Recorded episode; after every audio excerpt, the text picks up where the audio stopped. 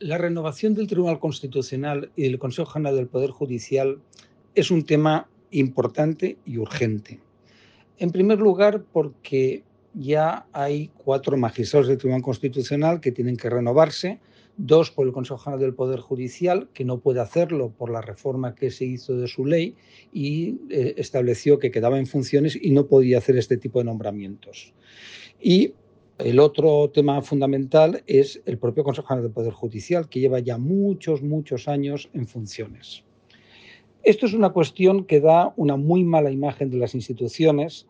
Además, afecta a dos órganos que son fundamentales dentro del Estado de Derecho.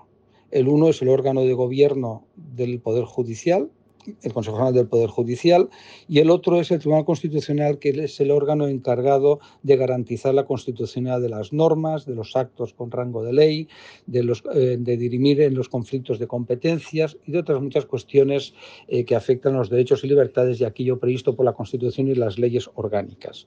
Por tanto, como pueden ver ustedes, son temas fundamentales. ¿Y por qué no se renuevan? Pues por una cuestión de enfrentamiento político como viene siendo habitual desde, desde, que se constituyeron, los partidos políticos quieren controlarlos para que tengan una sensibilidad política u otra. A mí la verdad es que me parece muy mal. Mi padre siempre me decía que a los jueces no hay que conocerlos por su nombre, sino por sus sentencias. Y ahora esto ya no es así. En determinadas cuestiones los conocemos porque son jueces estrella o porque determinadas sentencias se filtra o las deliberaciones o la propia instrucción. Es decir, es una situación muy, muy mala en lo que hace referencia, insisto, al Poder Judicial. Me parece enormemente negativa. Y ¿En manos de quién está esto? Yo sé que la izquierda política y mediática pues lo que hace es criticar al Partido Popular, decir es culpa del Partido Popular. No, no, vamos a ver. Aquí la culpa es de las dos partes. Estaba muy bien eso de, de, establecer buenos y malos, a mí me gustan otros, unos me gustan los otros, y en función de mis gustos pues critico a una formación u otra. No, esto mm, está en manos de Pedro Sánchez, que es quien preside el gobierno, y por supuesto del líder de la oposición, de Feijó.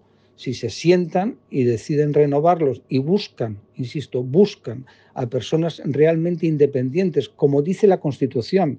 La Constitución dice que han de ser independientes, aparte inamovibles pero son independientes. Bueno, eso se puede conseguir. Es cuestión, insisto, de buscar a personas que realmente lo sean y que solo, solo les preocupe el derecho, la justicia, la interpretación de la Constitución en cada uno de los casos en función de las competencias que constitucionalmente tienen asignadas y por las leyes que desarrollan eh, dichos organismos. Bueno, yo ya saben que soy eh, en este caso no optimista, soy pesimista, desgraciadamente, porque me temo que seguiremos igual. No sé si se conseguirá renovar, me gustaría que se renovaran y que se abriera una nueva etapa donde estuviera realmente presidida por la independencia. Y eso pasa, insisto, por buscar a juristas idóneos. Y miren ustedes, a verlos, haylos y muchos en España para ocupar esos cargos.